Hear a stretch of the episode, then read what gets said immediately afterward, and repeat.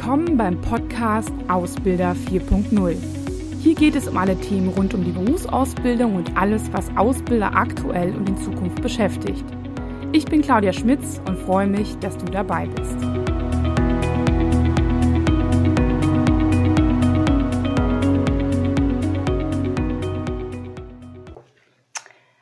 Herzlich willkommen. Ich hoffe, dass in der Zwischenzeit jetzt äh, die Leute hier hinfinden, äh, einmal in Facebook und einmal in Instagram. Ich bin jetzt parallel live. Ähm, ja, ich hoffe, dass das jetzt auch alles geklappt hat. Ähm, manchmal ist man mit der Technik nicht so ganz sicher. Es ist eine Buchlesung, die ich heute vorhabe. Ähm, ich äh, ja, möchte gerne alle einladen, dabei zu sein. Ich heiße alle willkommen, auch hier im Homeoffice. Ähm, ganz interessant, weil ähm, ich äh, ja eigentlich, als ich das Buch geschrieben habe, gedacht habe, ich mache so auch so eine kleine Roadshow. Das heißt, ich bin auf verschiedenen, äh, in verschiedenen Städten unterwegs und ähm, ja, mache es dann vielleicht so, dass ich irgendwie äh, Leute in ein Café einlade oder eine fancy Location habe. Das hat mir jetzt Corona so ein bisschen versaut, würde ich sagen. Und daher habe ich mich entschieden, das Ganze digital zu machen. Ähm, ich freue mich auch äh, darüber, weil die Möglichkeit jetzt besteht, dass super viele Leute zugucken können. Also ähm, die Leute aus Kiel, Leute aus München, ähm, von Osten und Westen, Norden, Süden, vielleicht auch international. Ähm, da freue ich mich total drauf, dass das möglich ist damit. Und ähm, ja, sonst wäre es halt einfach nicht möglich. Das muss man ganz klar sagen. Deswegen hier willkommen in meinem Homeoffice. Ähm, macht es euch, machen Sie es sich gemütlich zu Hause. Ähm, und ähm, ja, dann würde ich einfach sagen, starten wir. Ich möchte mich einmal ganz kurz vorstellen für die, die nicht hundertprozentig wissen, ähm, ja, äh, wer ich eigentlich bin, die irgendwie hier so reingelandet sind. Und zwar ähm, bin ich Claudia Schmitz. Ich bin Inhaberin von Intercommotion auf der Facebook-Seite und auf der Instagram-Seite, auf der Sie jetzt gelandet sind. Und ich bin die Geschäftsführerin von ja ungefähr 18 Mitarbeitern, weil es teilweise auch Freiberufler sind. Wir sind eine Weiterbildungsagentur mit dem Fokus Berufsausbildung und wir machen nur Seminare, Coachings, Beratung, Bereich Berufsausbildung. Also mal so ein ganz praktisches Beispiel. Ich werde häufig gefragt, Claudia, was machst du eigentlich auch von Freunden und Familie? Ähm, also das heißt, wir bringen Azubis bei, wie sie besser mit Vorgesetzten und Kollegen und auch Kunden umgehen können. Also wie gehe ich ans Telefon, wie verhalte ich mich gegenüber ähm, meinen Kollegen im Team, ähm, wie kann ich Gespräche führen, wie kann ich Konflikte managen und so weiter und so fort. Und darüber hinaus ist es so, dass wir ähm, natürlich auch die Ausbilder und Ausbildungsverantwortlichen beraten. Also das heißt, wir unterstützen sie dabei, ähm, äh, ja besser mit der jungen Generation, mit der sogenannten Generation Z klarzukommen. Und dabei beraten wir sie natürlich auch, was das Thema Azubis finden angeht. Genau, das so in Kürze. Ähm, dazu kommt vielleicht noch, der ein oder andere kennt mich über den YouTube-Kanal beziehungsweise auch über den Podcast ähm, Ausbilder 4.0. Da kommen immer alle zwei Wochen ähm, ja, Beiträge zum Thema Berufsausbildung und deswegen ja, ähm, ist es ganz interessant, ähm, vielleicht für den einen oder anderen da auch mal reinzuhören, wenn man es noch nicht kennt. Bevor ich jetzt starte, möchte ich mich erstmal bedanken. Ähm, und zwar möchte ich mich ähm, beim, in erster Linie erstmal bei meinem Verlag bedanken ähm, bei meinem Verlag, ähm, Gabal Verlag, äh, der mich bei diesem Buch unterstützt hat, zu dem ich gleich auch noch komme. Das ist ähm, einmal äh, Frau Krebs zu nennen, die ich, mit der ich am, ganz am Anfang Kontakt hatte, die mich sehr stark auch bei der Themenfindung und bei dem Inhalt unterstützt hat. Dann bei die beiden Geschäftsführer, Frau Schmidt und ähm, Herr Jünger und jetzt auch im Marketing Frau Gart. Also vielen Dank. Ich habe mich von dem ganzen Team bis jetzt immer super betreut gefühlt und das ist, glaube ich, auch nicht ganz normal, sagt man, muss man ganz ehrlich sagen, wenn ich mit anderen Autoren spreche. Ähm, es ist eine sehr herzliche Art. Ich kenne jeden aus diesem Verlag. Es ist ein etwas kleinerer Verlag, aber die sind sehr engagiert ähm, und ähm, ja, ähm, haben einfach nur das Beste für ähm, die Autoren im Sinne. Ähm, dann möchte ich mich bei meiner Lektorin bedanken, Susanne von Ahn, die die ganzen ja, ich sag mal so schwierigen Textpassagen von mir lesen musste leider.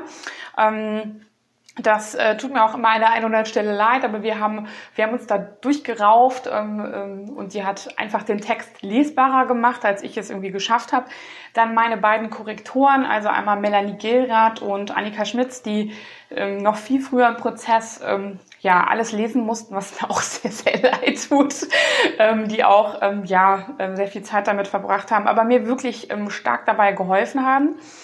Ähm, dann natürlich auch ähm, Familie, Freunde und auch mein Partner, ähm, die mich sicherlich nicht vielleicht immer im Inhalt unterstützt haben, aber die ja ähm, mich durch den Prozess begleitet haben, auch durch die anstrengende Zeit, äh, die so ein Buchprozess auch mit sich bringt und darüber hinaus auch ähm, äh, ja, die auch auf mich verzichten mussten in vielen Zeiten. Also um es mal ganz praktisch zu sagen, während ähm, in meiner Endphase, das war so um Weihnachten, während andere Leute, sage ich mal, Zeit mit Familie verbringen oder oder gechillt Netflix auf der Couch ähm, anschauen, ähm, ja, habe ich einfach hier ähm, noch die letzten Korrekturen gemacht und das in ja, fast 24 Stunden sieben.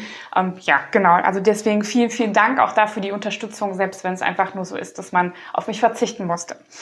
Ähm, ja, dann noch ein ganz wichtiger Punkt und zwar das Buch hat sich halt natürlich, es ist ja, natürlich sind das alles Ideen aus meinem Kopf, aber ich habe die natürlich über die Jahre, über die letzten zehn Jahre von Intercommotion gesammelt. Und da ist es auch besonders so, dass ich ähm, äh, ja vor allem ähm, ja die Ausbildungsverantwortlichen mal hervorheben möchte, die vor allem äh, ja in vielen Gesprächen mich unterstützt haben und mir auch immer Anlass ge gegeben haben, Lösungen zu finden. Und darüber hinaus ist es auch so, dass ich ähm, ja ähm, natürlich auch deren Probleme und Fälle und so weiter ähm, auch ja immer wieder mitbekommen habe und daher auch ähm, ja an, an deren Problemen quasi äh, lernen konnte. Ja, also da auch nochmal vielen Dank an die Ausbildungsverantwortlichen, die mir die ganzen Fälle geliefert haben, ähm, ob es tolle Lösungsansätze waren oder auch die Probleme, die zum Haare raufen sind, wo man sich manchmal fragt, echt jetzt?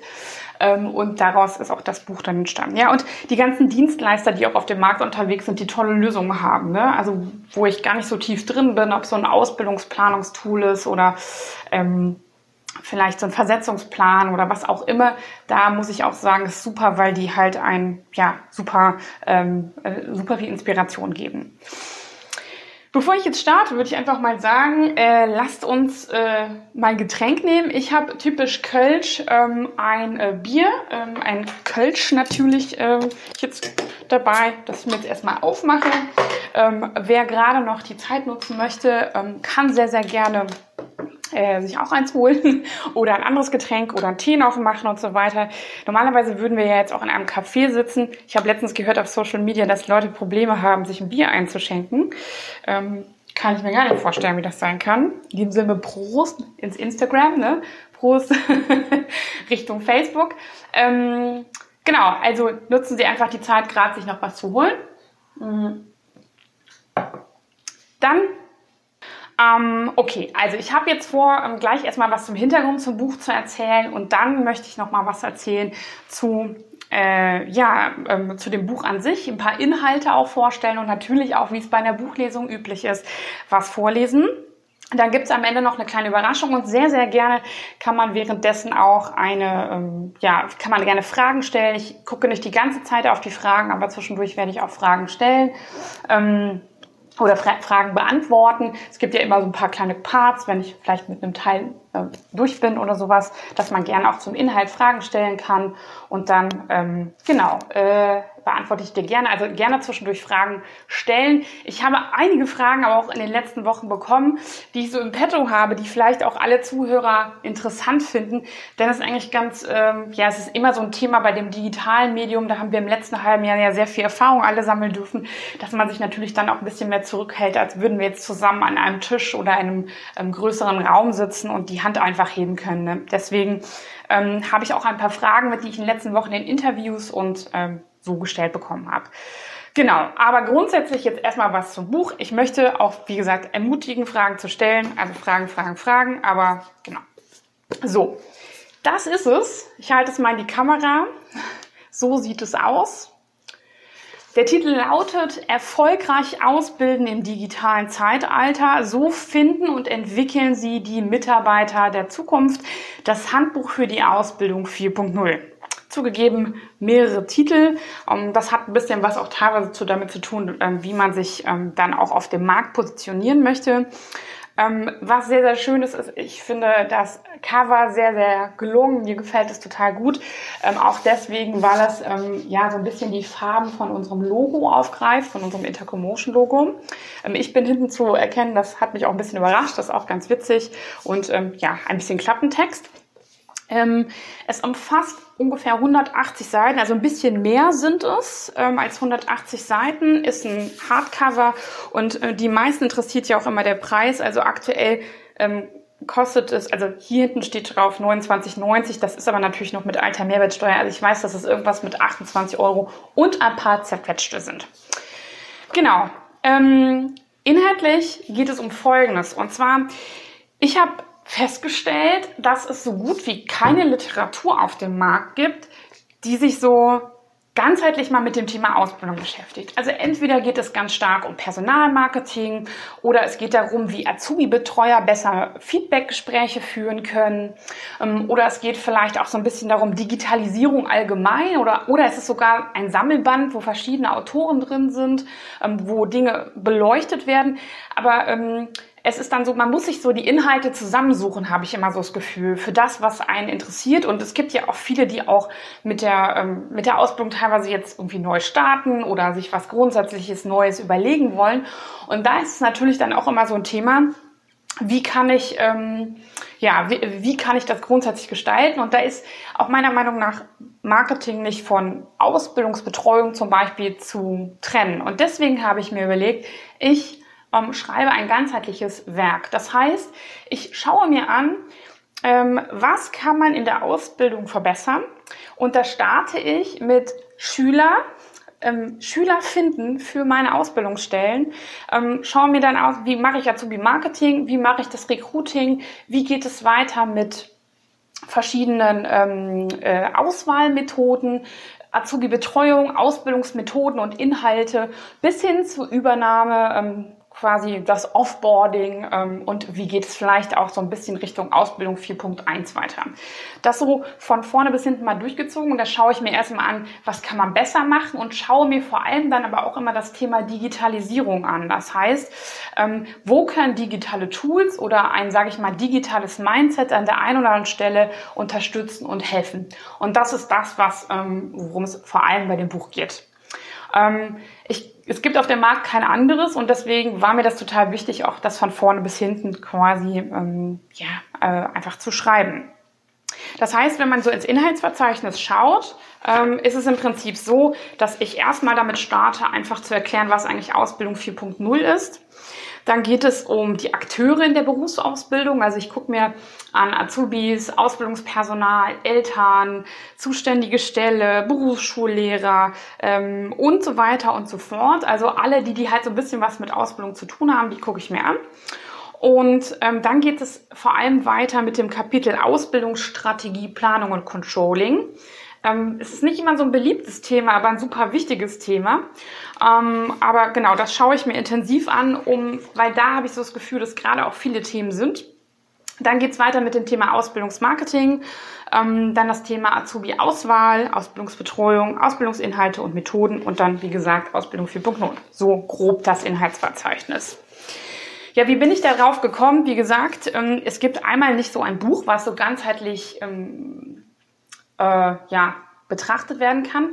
Das andere Thema ist aber auch, dass ich in vielen Beratungen und auch ähm, Workshops immer wieder festgestellt habe, dass ähm, ja, dass, dass total viel Nachholbedarf und ganz viel Unterstützung auch im Bereich Ausbildung notwendig ist und dass viele händeringend danach lechzen eigentlich irgendwie das ein oder andere, den ein oder anderen Tipp einfach mitzubekommen, ohne direkt, sage ich mal, eine teure Beratung bei uns einzukaufen oder auch ähm, einen Workshop zu machen, sondern sich erstmal mit einem Thema überhaupt zu beschäftigen und ähm, vielleicht es auch selbst umsetzen zu können. Und deswegen habe ich das natürlich von vorne bis hinten geschrieben, aber ich habe bei jedem Kapitel, und das ist vielleicht auch nochmal ganz interessant, das ist nicht nur Theoriewissen, sondern ich habe immer, bei jedem Kapitel gibt es eine Checkliste, die ich mir genau anschaue ähm, oder die man sich anschauen kann. Und wo Fragen oder Ideen sind, sodass ich meinen Bereich, den ich mir gerade angucke, direkt überprüfen kann oder ähm, mir mal so generelle Fragen ähm, ähm, ja, zur Verfügung gestellt bekomme, die so als Leitlinien dienen, um diesen Bereich dann mal so ein bisschen zu optimieren, so könnte man sagen. Ähm, das heißt, ähm, natürlich ist es von vorne bis hinten geschrieben, aber ich habe die Kapitel auch so geschrieben, dass wenn man sich jetzt nur für ein Thema erstmal ähm, interessiert, dass man das auch einfach so lesen kann, ohne dass man den Rest vorher schon gelesen haben muss.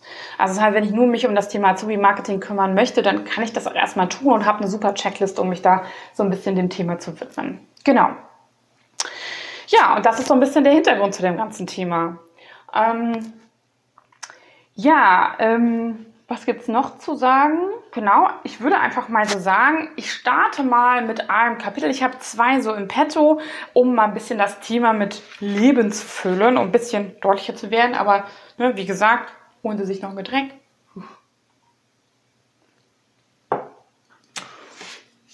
Wir trinken ja gerne Kölsch in Köln. Da komme ich auch her, sitze auch gerade da. Deswegen muss das natürlich sein. So, ich habe mir das erste Kapitel oder eins der Anfangskapitel rausgesucht, äh, um das es jetzt gehen wird. Hm, hier so ein bisschen Seite. Genau. Ja, es geht um die Einflüsse auf die duale Berufsausbildung, also auch so ein bisschen, warum das Thema Ausbildung 4.0.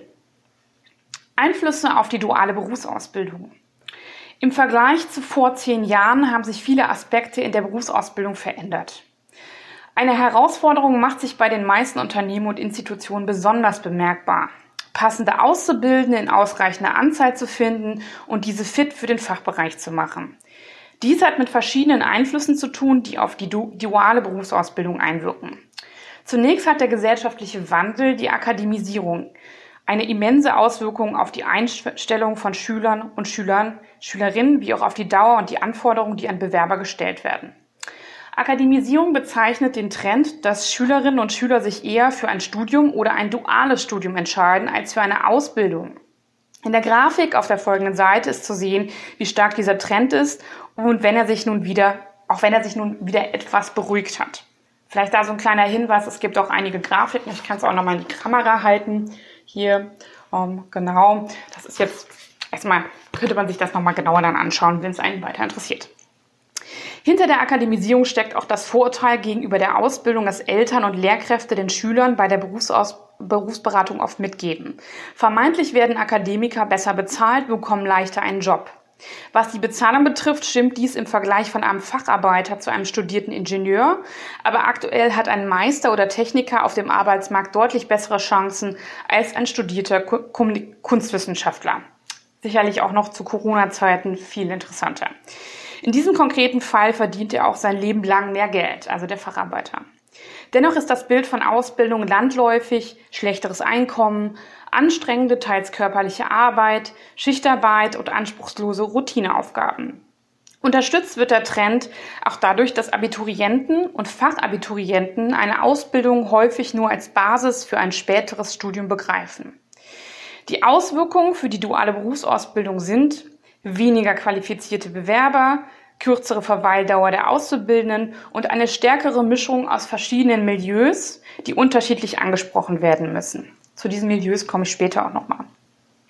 Überqualifizierte, ehrgeizige Auszubildende, die kaum, Betrieb zu halten, die kaum im Betrieb zu halten sind, treffen auf schlechter Qualifizierte, die zum einen im sozialen Umgang mit Kunden und Kollegen Unterstützung benötigen, zum anderen Schwierigkeiten haben, sich die fachlichen Inhalte zuzulegen. Im gleichen Zuge wird der Fachkräftemangel genannt. Insbesondere im gewerblich-technischen Bereich sowie Pflegeberufen macht sich der Fachkräftemangel auch in der Ausbildung bemerkbar. Die Bewerberzahl nimmt aufgrund der Akademisierung wie aufgrund der Tatsache, dass es aktuell weniger Schülerinnen und Schüler gibt, die sich überhaupt bewerben könnten, ab. Laut dem Statistischen Bundesamt nimmt die Geburtenzahl in den letzten Jahren zwar zu, die Geburtenjahrgänge waren vor 15 Jahren jedoch sehr niedrig. Und das sind jetzt die Geburtenjahrgänge der derzeitigen potenziellen Auszubildenden. So viel dazu nur. Ähm, wir haben das Tal eigentlich noch vor uns, kann man ganz klar sagen. Also wir haben diesen, dieses Tal von den Geburtenrückgängen erst da. Das heißt, also vor uns, das heißt, es dauert noch, bis wir da rauskommen und die Geburtenzahl wieder ansteigt. Faktisch gibt es kaum Mangel an arbeitssuchenden Personen und offenen Stellen. Im Jahr 2018 wurde bundesweit insgesamt rund 589.100 duale Ausbildungsplatzangebote registriert. Dem stehen 610.000 Ausbildungsplätze Nachfragen gegenüber, jedoch bleiben 57.700 Ausbildungsstellen unbesetzt, was der höchste Wert seit 1994 ist. Es liegt ein Passungsproblem vor. Die Anforderungen der Unternehmen passen nicht zu den Vorstellungen bzw. Fähigkeiten der Bewerber. Beispielsweise gibt es offene Stellen im Allgäu für Personen, die in Niedersachsen leben und dort keinen Ausbildungsplatz im ländlichen Raum finden. Andersherum suchen Unternehmen bei Auszubildenden immer noch nach Abiturienten, die nach der Ausbildung Sach- und Facharbeiterstellen übernehmen sollen. Hier gehen die Vorstellungen der gut qualifizierten und die des potenziellen Ausbildungsbetriebes stark auseinander. Zum Teil sind die in der Schule vermittelten Kenntnisse nicht mit den, mit den neuen Anforderungen der Wirtschaft mitgewachsen. Früher reichte ein Haupt- oder Realschulabschluss für die meisten Berufsbilder aus. Heute benötigen viele Mitarbeiter im technischen Berufen erweiterte Kenntnisse in Mathematik, um die Inhalte der Ausbildung zu verstehen und später anwenden zu können. Zusätzlich hat die Vielzahl an nun möglichen Ausbildungsberufen mit einer noch höheren Anzahl von Schwerpunkten und Spezialisierungen sowie an Studiengängen und unzähligen unzähligen Möglichkeiten an dualen Studiengängen auch dazu geführt, dass unter den Bewerbern falsche Vorstellungen von den Berufen bestehen. Beispielsweise ist, ist noch nachvollziehbar, was ein Kfz-Mechatroniker macht, aber wie, die, wie der Arbeitsalltag eines Verfahrensmechanikers aussieht, ist ein bisschen fraglich. Ein Einfluss, der auf der Hand liegt, aber auf den ersten Blick weit weg von, allseits gelobten Deutsch, von dem allseits gelobten deutschen Erfolgsmodell duale Berufsausbildung, ist die Globalisierung. Fabriken und Firmenstandorte sind ins Ausland verlagert worden und haben damit insbesondere deutsche Facharbeiter ihren Job gekostet. Darüber hinaus arbeiten Monteure häufiger im Ausland, um dort Anlagen oder andere Standorte zu betreuen. Routinierte Aufgaben wie zum Beispiel Sekretariatsaufgaben, telefonische Gesprächsannahme sowie Teile der Verwaltung können mittlerweile aus Unternehmen ausgelagert werden. Damit ist die Ausbildung im kaufmännischen Berufen für Unternehmen immer weniger attraktiv, da Sacharbeiter für einzelne Aufgaben zu teuer sind. Genau. Kaufmännische Mitarbeiter spezialisieren sich darum umso mehr und müssen immer komplexere Aufgaben übernehmen. Die Spezialisierung von Ausbildungsberufen nimmt von daher zu und insbesondere neue Berufe wie der Fachinformatiker in vielen Nicht-IT-Unternehmen werden ausgebildet. Neben all diesen Faktoren ist jedoch insbesondere ein Trend zu nennen, der ganze Industrien revolutioniert und auch vor dem Thema Ausbildung nicht Halt macht. Auch das schon vor Corona übrigens. Digitalisierung ein Begriff, der aus keiner Tageszeitung, Fachkonferenz oder Diskussion wegzudenken ist. Auch dieser Buchtitel gibt einen Hinweis darauf, dass es um die Verbindung von Ausbildung und Digitalisierung gehen mag. Digitalisierung in der Ausbildung verändert vieles. Berufsbilder, die Rolle des Ausbilders, Lernmöglichkeiten, Prozessdokumentation, Attraktivität des Ausbildungsbetriebs, Notwendigkeit von neuen Kompetenzen, Umgang mit komplexen Problemen und Veränderungen und so weiter. IT-gestütztes Arbeiten macht vor keinem Unternehmen und keiner Institution halt. Roboter, die in der Produktion unterstützen, sind mittlerweile alltäglich. Für kaufmännische Angestellte ist der PC zum hauptsächlichen Arbeitsgerät geworden. Dies wird insbesondere dann bewusst, wenn beispielsweise der Computer nicht funktioniert. Eine Vielzahl an Arbeitnehmern kann so nicht arbeiten. Thema Homeoffice.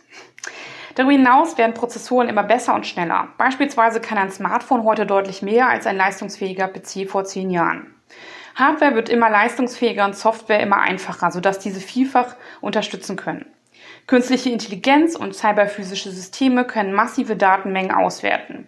Daten können etwa zur Optimierung der Auslastung von Maschinen und Logistik genutzt werden. Beispiele wie digitale Methoden und Werkzeuge im Ausbildungsmarketing oder auch in der Ausbildung selbst unterstützen können, werden wir in diesem Buch betrachten. Sachbearbeiter und Facharbeiterinnen werden zukünftig ganz andere Aufgaben wahrnehmen und daher müssen Auszubildende bereits in der Ausbildung auf die veränderten Berufsbilder und Geschäftsbilder vorbereitet werden.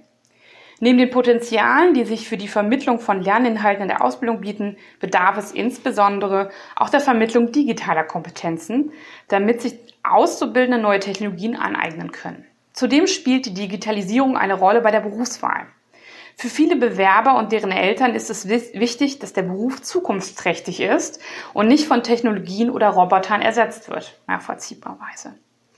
2020 wurden auch die, wurde auch die Bedeutung und der Einfluss von globalen Krisen durch Covid-19 deutlich. Von heute auf morgen sorgte die ausgelöste Pandemie für geschlossene Ausbildungszentren, Ausbildung im Splitsystem, Azubis im Homeoffice, digitale und nicht digitale Berufsschulen und eine große Überforderung der dualen Berufsausbildung mit dem digitalen Lernen und Lehren wurde deutlich. Schnelle Lösungen mussten her und haben die Ausbildung in vielen Teilen stark verändert. Noch ist diese Krise nicht ausgestanden und weitere globale Krisen werden folgen, auf die sich auch die duale Berufsausbildung vorbereiten muss. Ja, das so zum Thema Einflüsse in der Berufsausbildung, hm, die ich so ganz allgemein sehe, wo ich so, ähm, also sind natürlich ähm, überfachlich oder breit dargestellt, aber ich denke, das ist doch das, was aus vielen Gesprächen immer ähm, so herauskommt. Und jetzt gerade auch Corona hat meiner Meinung nach so dieses Thema Digitalisierung und diese ganzen ähm, ja, die ganzen Krisen, die wir haben oder diese Entwicklungen und Einflüsse, die wir haben, nochmal wirklich stark mh, mm, auf die Probe gestellt. Das muss man sagen. Und ich sage immer so, es ist ein Katalysator. Das heißt, es hat ganz, ganz viel beschleunigt. Genau. Okay, ich gucke mal, ob es schon Fragen gibt. Äh, muss man mal so rüber gucken. Ähm, dann würde ich sonst einfach weitermachen. Habe ein bisschen Zeit. Ähm, und zwar möchte ich einmal über das Thema Azubis sprechen. Und äh, gerade für die Ausbildungsverantwortlichen, die vielleicht ähm, zuschauen, die denken, ja, Azubis, das kenne ich schon. Ähm, aber ähm, vielleicht auch schon mal was zum Thema Generation Z gehört. Das vielleicht auch schon.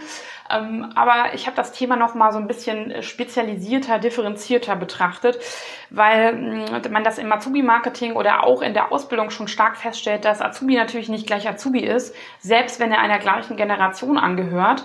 Ähm, wir haben da Unterschiede schon auch in den Berufsgruppen ähm, aber darüber hinaus auch wirklich sehr viel ähm, ja, ähm, Unterschiede im Alter und so weiter. Und das ist das, was offensichtlich ist, aber es gibt darüber hinaus noch Themen, ähm, wo äh, ja, ich einfach so einen kleinen Hinweis schon mal geben will, was man zum Beispiel bei dem Thema Azubi-Marketing an diesem Punkt beachten müsste. So, ich trinke noch gerade einen Schluck. Prost in diesem Sinne. Okay, so, das Unterkapitel ist bei dem Kapitel Akteure in der Berufsausbildung 4.0 zu finden. Und das heißt, Auszubildende war früher alles besser.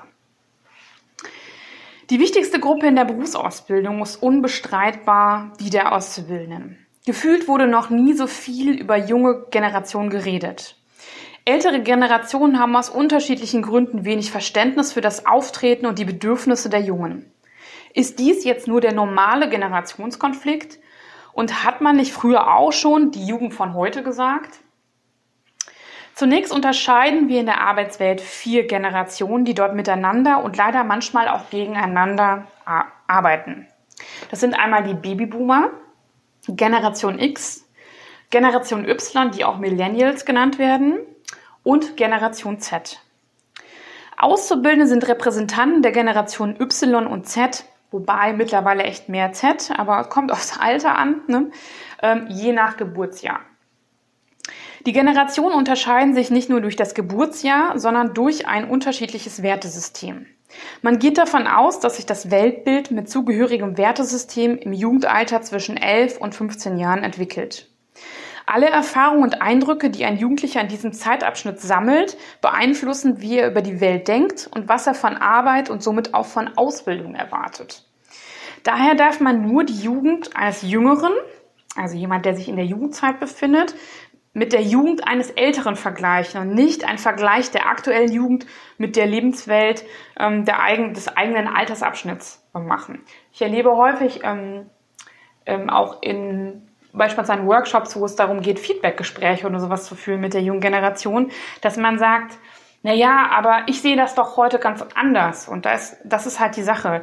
Ähm, je weiterentwickelt und reifer man natürlich ist, sieht man natürlich Dinge im, im, Leben anders. Aber wichtiger ist dabei jetzt wirklich den Vergleich zwischen der eigenen Jugend und der eigenen Jugend damals zu ziehen, ähm, auch zu gucken, was ist da passiert, um einen besseren, auch um das besser nachvollziehen zu können. In Workshops mache ich es häufig so, dass ich dann auch ähm, manchmal äh, Bilder aus der Jugendzeit zeigen, ne? eines Babyboomers, Generation Xer, meiner Jugend nämlich, ich bin halt ein Generation Y und Generation Z. Und dann wird sehr, sehr deutlich, warum diese Wertesysteme und das Verständnis auch so unterschiedlich ist, logischerweise. Ein weiterer Aspekt, und das ist auch der Grund, warum aktuell so viel über die junge Generation gesprochen wird, ist, dass die beiden Generationen Y und Z mit den digitalen Medien groß geworden sind. Wobei ich da mal sagen muss, also ich hatte meinen ersten Computer mit acht, der stand im Keller, also und der hatte auch noch kein Internet, ne? Also es war ein Computer, so. Ne? Ähm, und daher den älteren Generationen in diesem Punkt etwas voraus haben an der einen oder anderen Stelle. Das Verhältnis, wer von wem, wer wem etwas beibringt, verändert sich dadurch. Zusätzlich sind die digitalen Medien ständiger Begleiter und beeinflussen die junge Generation rund um die Uhr. Und uns alle wahrscheinlich. Folgende Tabelle zeigt generelle stark vereinfachte Ausprägungen und Unterschiede der einzelnen Generationen. Ich habe da noch mal eine kleine Übersicht gemacht ähm, an einer Tabelle. Ähm, das kann man sich dann noch mal anschauen. Das ist ganz interessant, glaube ich, ähm, um einfach dann noch mal ein besseres Verständnis zu haben. Aber es ergibt sich auch durch den Text.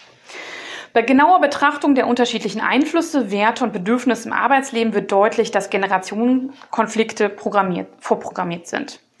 Ziel sollte es daher sein, eine Balance zwischen den Interessensgruppen herzustellen.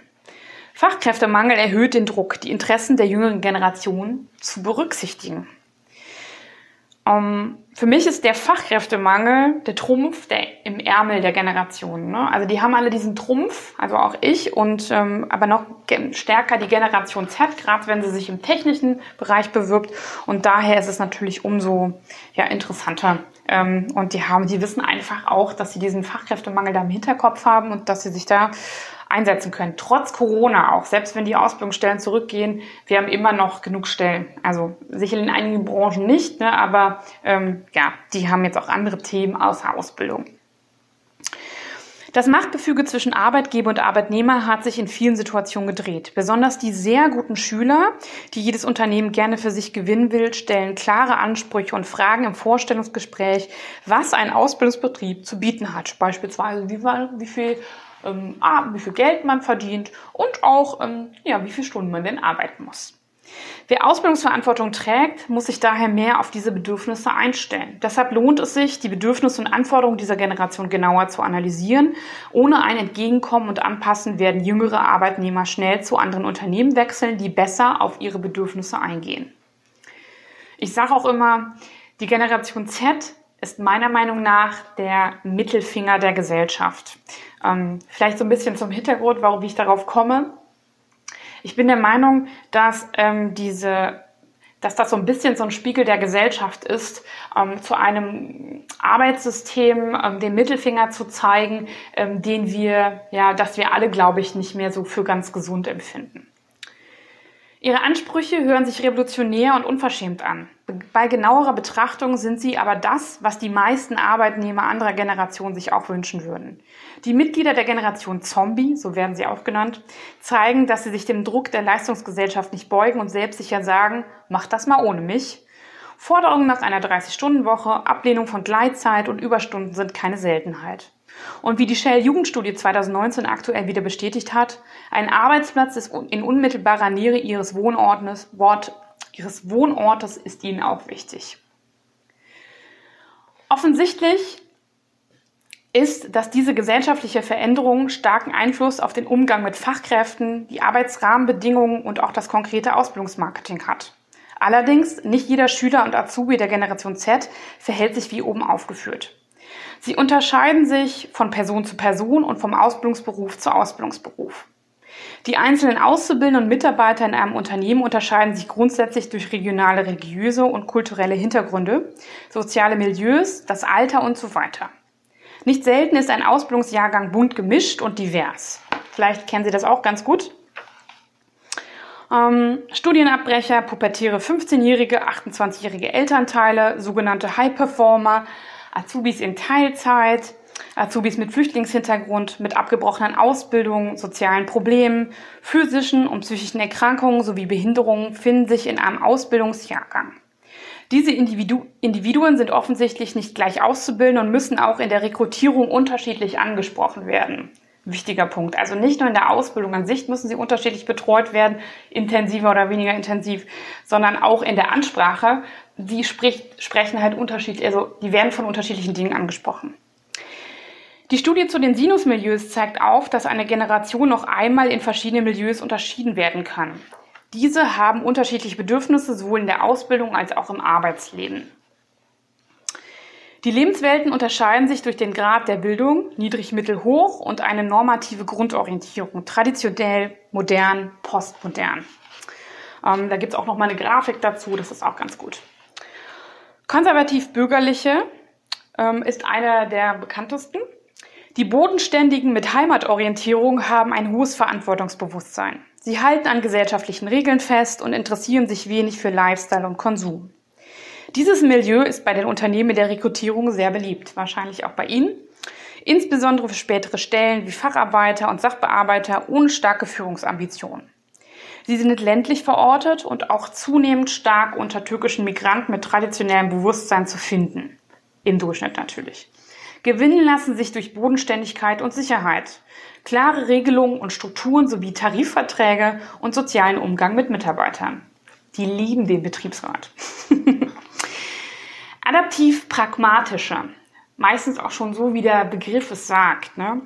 Ähm, sie sind leistungsbereit und zielorientiert. Ihre Entscheidungen sind vorausschauend. Beispielsweise ist ihnen wichtig, dass ein Ausbildungsberuf oder Job zukunftsträchtig ist. Sie mögen Konsum und orientieren sich am Mainstream.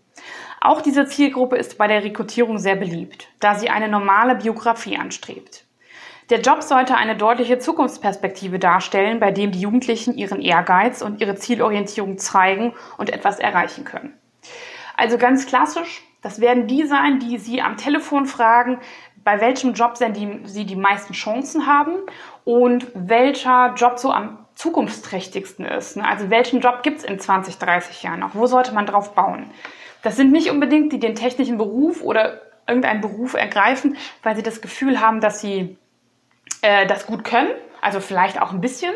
Aber vor allem machen die das, weil die, ähm, äh, weil die halt sich Zukunftschancen ähm, ausrechnen und sich darauf einstellen und sagen, ja gut, wenn der Markt gerade so ist, dann mache ich das. Und wenn ich da mehr Chancen habe, auf lange Sicht mich weiterzuentwickeln, dann mache ich das. Prekäre.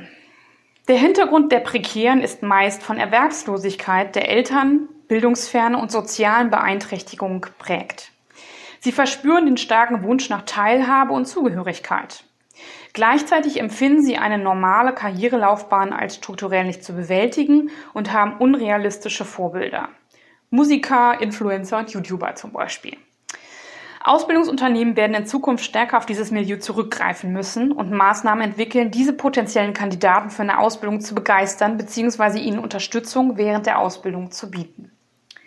Ihren Wunsch nach Zugehörigkeit und starker Anerkennung sollte das Unternehmen erfüllen. Sie fühlen sich angesprochen, wenn sie trotz ihrer Hintergründe Aufstiegs Aufstiegsmöglichkeiten erkennen. Eine Ansprache in der Art ihrer Vorbilder sowie die Nutzung dieser digitalen Kanäle halten sie für unattraktiv. Materialistische Hedonisten. vor allem Betonung auf Materialisten. Diese Personengruppe ist stark konsum- und Lifestyle-orientiert. Man erkennt die häufig daran, dass die auch Markenklamotten anhaben, Kettchen irgendwie, ähm, sich sehr, sehr gut auch auskennen, was gerade so Trend ist. Das Ausleben von Freizeit ist ihr besonders wichtig. Bei der Jobsuche orientieren diese Jugendlichen sich stark daran, was gesellschaftlichen Wert hat und was ihre Peer Group, also der Kreis der engsten Vertrauten, sagt. Ansprechende Produkte, Fun-Events und ein gutes Gehalt sind Attribute, mit denen Ausbildungsunternehmen locken können. Also die schauen wirklich auch darauf, können sie sich ihren Lifestyle mit dem Ausbildungsgehalt ähm, leisten im Nachgang. Das ist denen ganz wichtig. Experimentalistische Hedonisten. Sie lehnen eine klassische Karrierelaufbahn ab, strikt ab. Ihr Fokus liegt auf dem Hier und Jetzt. Regeln und Grenzen überschreiten sie gerne. Sie bevorzugen es, andersartig zu sein und unkonventionelle kreative Wege zu gehen. Für einen klassischen Ausbildungsberuf werden sie weniger in Frage kommen und diesen auch ablehnen. Mit der Aussicht auf Berufe, die Kreativität, Freiheit und lockere Rahmenbedingungen mitbringen, sind diese Jugendlichen zu erreichen. Also je nachdem, was so der Ausbildungsberuf ist. Also ich denke mal an so eine Marketingagentur, wo es, ähm, wo das Unternehmen sehr ja, freiheitsdenkend ist, kann ich mir sehr, sehr gut vorstellen, dass das gut passt noch. Ne? Mit der Aussicht auf Berufe, ach genau, das habe ich gesagt. Attribute wie agiles, mobiles Arbeiten und wenig Kontrolle, jedoch anspruchsvolle Aufgaben sollten im Ausbildungsmarketing stark in den Vordergrund gestellt und im Unternehmen gelebt werden. Das ist auch ganz wichtig, weil das sind Personen, die schnallen das natürlich sehr schnell, sage ich mal so.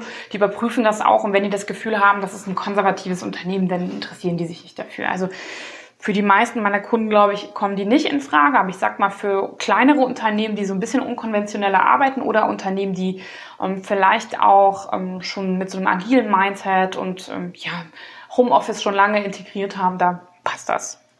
Es kommen noch zwei. Sozialökologischer. Gemeinwohl, Nachhaltigkeit und Umweltschutz sind für diese Milieu, ist für dieses Milieu wichtige, sind für dich, Gott, sind für dieses Milieu wichtige Attribute. Sozialökologische haben eine hohe Bildungsaffinität, also die haben wirklich hohes Bildungsniveau und bevorzugen tiefere Beziehungen. Konsum lehnen sie strikt ab. Sie kommen für Unternehmen eher in kreativeren Arbeitsfeldern und geisteswissenschaftlichen Fächern in Frage. Die oben genannten sozialen Aspekte sollten transparent vom Unternehmen gelebt und durch die Dokumentation von Projekten nach außen im Ausbildungsmarketing kommuniziert werden. Also bei denen denke ich da vor allem sehr, sehr stark auch an eine Sache und zwar, ähm, dass sind vielleicht welche, die so geisteswissenschaftliche Berufe im Unternehmen machen. Ähm, das sind ja meistens auch die, die auch ähm, ein Studium voraussetzen. Ne? Also die vielleicht im Personal arbeiten oder auch im Marketing oder von mir ist auch in anderen Bereichen, aber die setzen vor allem natürlich da auf jeden Fall ein Studium voraus. Und aktuell sind duale Studiengänge ja eher nicht geisteswissenschaftlich angelegt. So, dementsprechend die sind schwierig. Und dann kommt noch dazu, wenn die, das Unternehmen diese soziale Verantwortung und dieses, diese Nachhaltigkeit nicht ganz lebt, also wird's schwierig. Ne? Und dann, ähm, also erstmal kommen die gar nicht und wenn, dann bleiben die auch nicht, ne? weil die das Gefühl haben, das ist nicht so ganz kongruent. Und dann kommen wir zu den letzten noch, den Expeditiven. Sie streben auf der einen Seite nach Selbstverwirklichung und Abenteuer, auf der anderen Seite nach Zielen. Diese Hipster prägen externe Trends und besitzen ein starkes Markenbewusstsein. Für einen klassischen Ausbildungsberuf sind sie auch nicht zu erreichen. Für ein duales Studium mit vielfältigen Erfahrungsmöglichkeiten kommt für sie eher in Betracht. Unternehmen können dieses Milieu erreichen, wenn sie Lust nach Selbstverwirklichung und Abenteuer durch vielfältige Projekte, die den Zeitgeist treffen und Auslandseinsätze ermöglichen. Ein hoher Grad an Mitbestimmung der Inhalte, Einsatzorte und Lernwege ist zu gewährleisten. Also das sind auch Personen, die, ich sage mal so wirklich für ein duales Studium vielleicht wirklich in Frage kommen. Wenn die ihre, ihre Einsätze selbst bestimmen können, das ist natürlich gerade ein bisschen schwierig. Aber wenn die auch stark in so ein Projektmanagement ein, ähm, eingebunden werden, wenn sie halt die Möglichkeit irgendwie haben, wirklich sehr früh Verantwortung zu übernehmen, ähm, das geht natürlich auch nicht immer in jedem Job, muss man auch ganz klar sagen, aber die haben eine hohe Bildungsaffinität. Das ist eigentlich auch eine Gruppe, die man sehr gerne haben will, weil sie halt auch ganz viel Innovation im Unternehmen auslöst. Aber die werden sich vielleicht je nach Unternehmen nicht immer so ganz, ähm, ja, äh, ja, wie sagen wir mal, wohlfühlen vielleicht. Ne? Also denen muss man schon einiges bieten und die müssen viel, viel Freiraum haben. Da sind vielleicht auch wirklich so die Tech-Unternehmen aus Silicon Valley so ganz passend. Ne? Also die dann wirklich auch kreative Arbeiter dann zulassen, die eine hohe Bildung haben. Bezogen auf die Nutzung von digitalen Medien und digitales Lernen unterscheiden sich all diese Milieus nicht maßgeblich. Aber das Smartphone ist für alle der ständige Begleiter. Nur die Art und Weise, wie sie dieses verwenden, ist verschieden. Bildungsniedrigere Personen nutzen das Mobiltelefon eher für die Kommunikation, also per WhatsApp, Insta und so weiter. Ähm, Konsum und Unterhaltung, während Bildungshöhere damit auch ihr Leben organisieren und lernen. Also das heißt, die sind es auch gewohnt, sage ich mal, einen Kalender zu bedienen, ähm, sich darüber zu strukturieren, ähm, ja auch vielleicht schon was zu lernen, ähm, in der Mediathek ähm, oder bei YouTube quasi sich Dinge auch anzugucken. Ähm, also ich bin da so zum Beispiel jemand, der das immer schon gemacht hat, ähm, der das stark macht, aber ähm, so viele der ihrer Auszubildenden nutzen das natürlich gar nicht so, sondern nutzen es vor allem für Instagram und für den Austausch mit den Freunden. Genau, ja. Das ist halt zum Thema Azubis. Ich habe ähm, Äh, ich schaue mal in die Fragen, ob es da was gibt. Ähm so, wir haben hier einmal einen Beitrag, ich muss immer nach rechts schauen, äh, von Melanie Naumann. Claudia, Thema Azubis. Mangel. Im letzten Jahr habe ich den Kontakt zu sehr vielen Kölner Real- und Gesamtschulen zwecks Kooperation gesucht. Leider ohne Erfolg. Die Resonanz war gleich null. Warum ist das so? Ja, warum ist das so? Ähm, ja, ich glaube, da muss man einfach nur, ich möchte da auch keinem Unternehmen zu nahe treten, so ein bisschen ähm, überlegen, was sehen der Lehrer für ihren, als ihren Zweck ähm, eigentlich an. Und die sehen eher nur so, sehen ihren Zweck, dass sie die, das Fachwissen vermitteln und dass alle diese Schule bestehen und einen Abschluss machen. Und wenn sie sich nicht anstrengen, dann halt nicht bestehen. Ne? Also das ist denen ja teilweise je nach Lehrer sogar egal denen ist es ziemlich egal, was danach passiert. Also ich muss, ich erinnere mich jetzt auch meine Zeiten zurück, als ich auf dem Gymnasium war.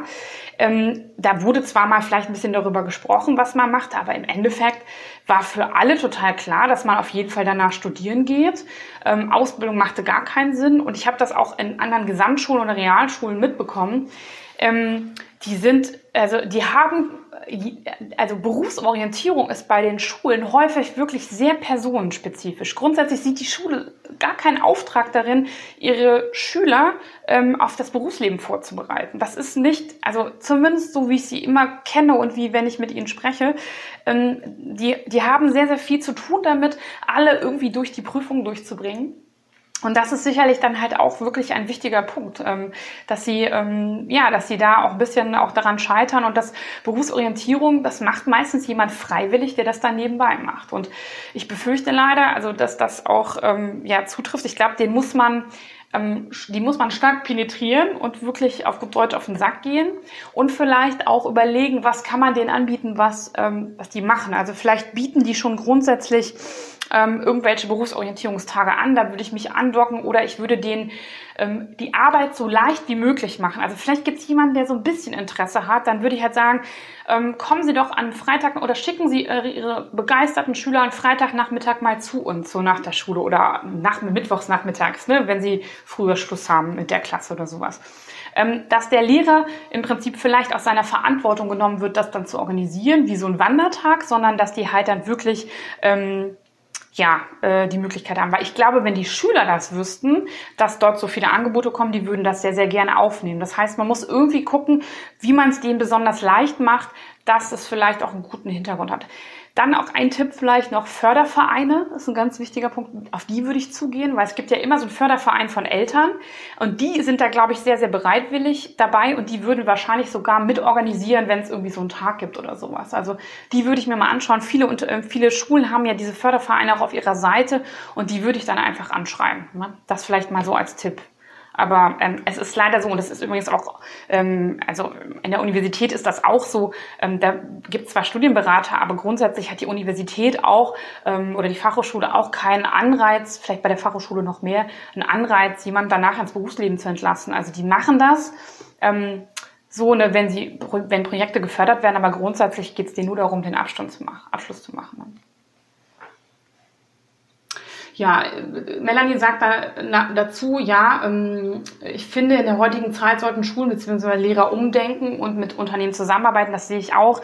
Ähm, da vielleicht noch zwei Worte dazu. Ich finde zum Beispiel, was die Berufsschulen sich jetzt in der Corona-Zeit geleistet haben. Ähm, also da muss ich sagen, wenn ich so arbeiten würde, hätte ich keine Kunden mehr.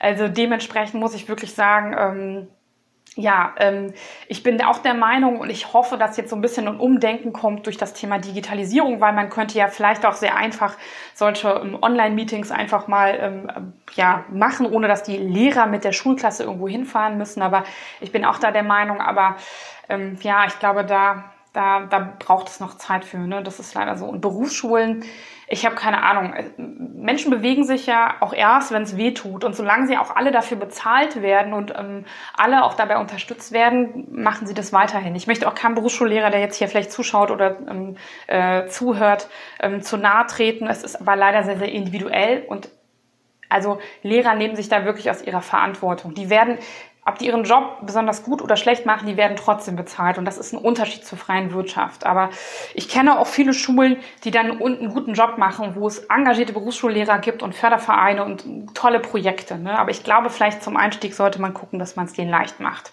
Auch den Berufsschullehrern leicht macht. Ne? Ähm, so.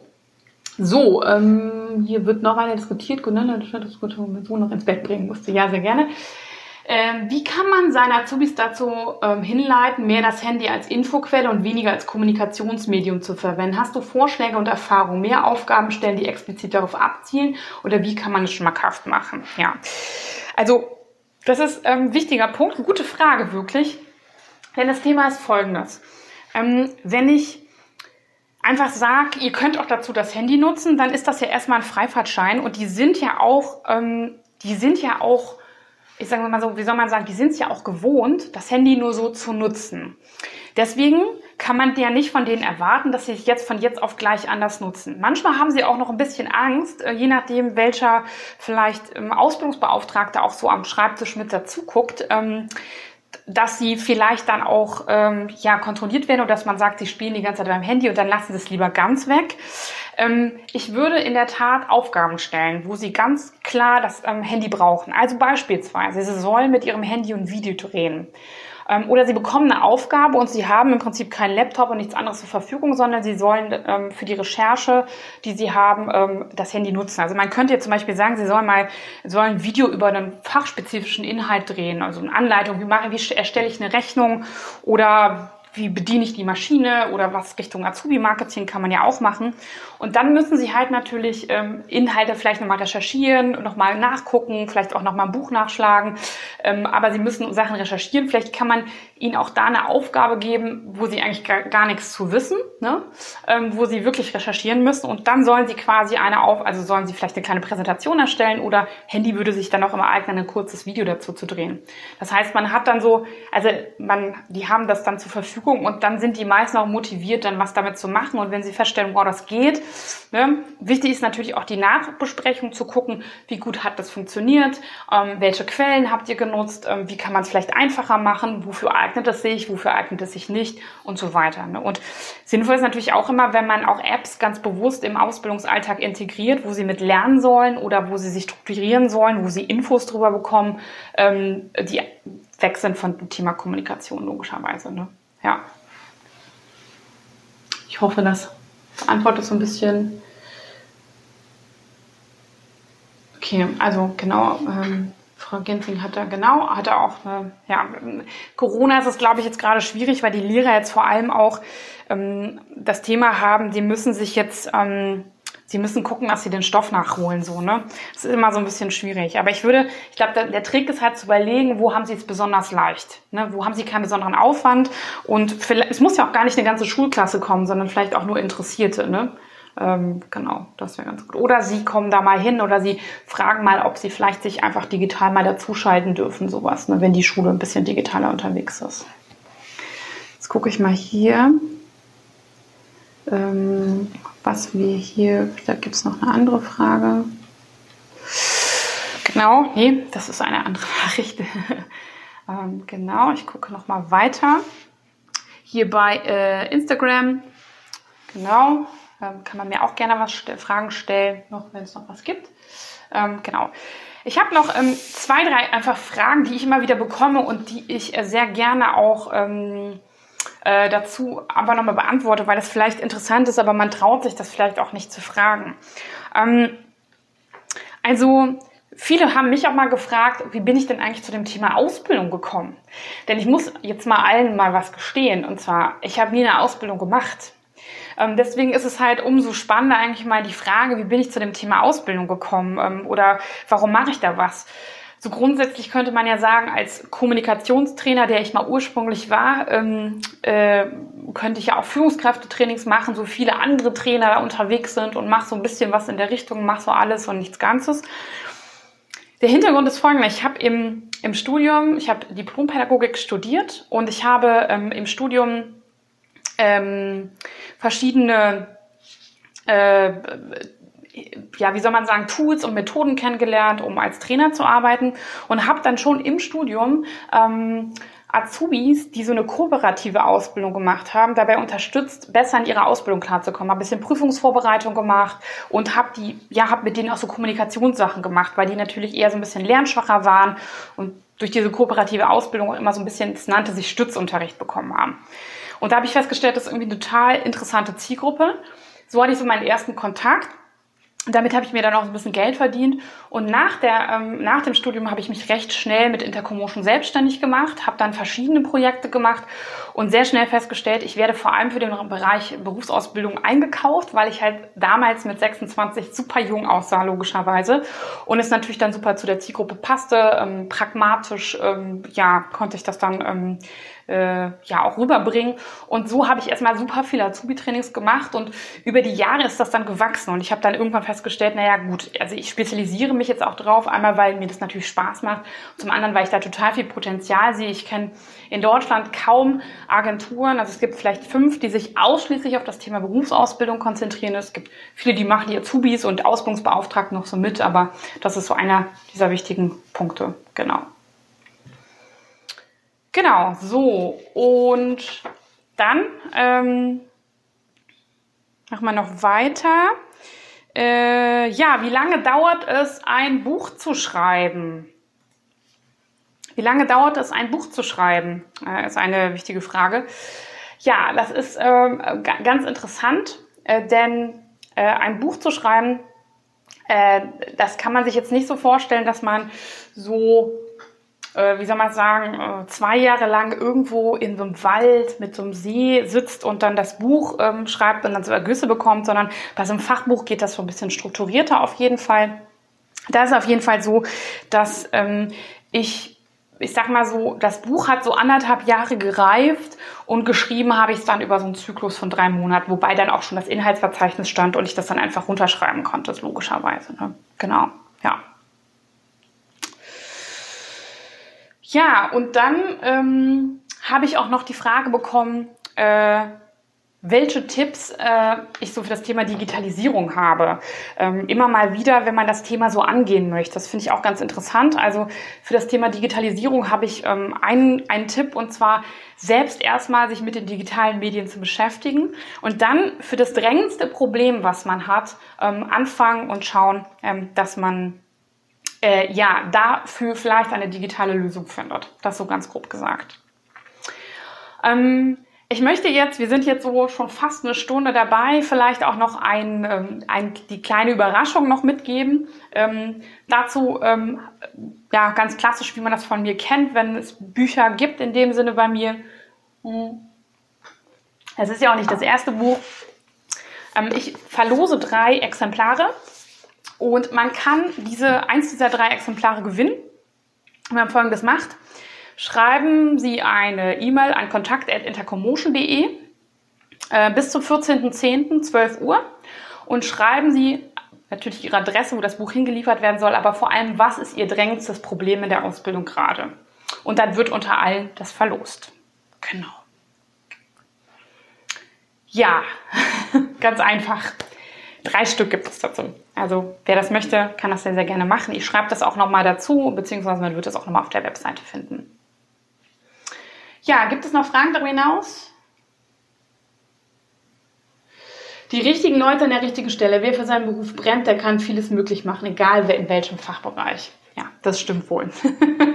ich weiß nicht, auf welchen Bereich das bezogen war, aber ich denke auch, ähm, ja, ähm, da äh, sind Melanie Naumann und ich, glaube ich, ähnlich ähm, so unterwegs, dass wir ähm, das ähnlich auch sehen, dass man dann Sachen möglich macht, auf jeden Fall. Okay. Ja, ich warte gerade noch mal, ob es noch ein paar Fragen gibt. Ähm, ansonsten danke ähm, für die ja, rege Beteiligung, auch die vielen Fragen, die kamen. Es tut mir auch noch mal leid, dass das vielleicht am Anfang nicht ganz geklappt hat. Da hat mich irgendwie ähm, ja, Facebook so ein bisschen im Stich gelassen.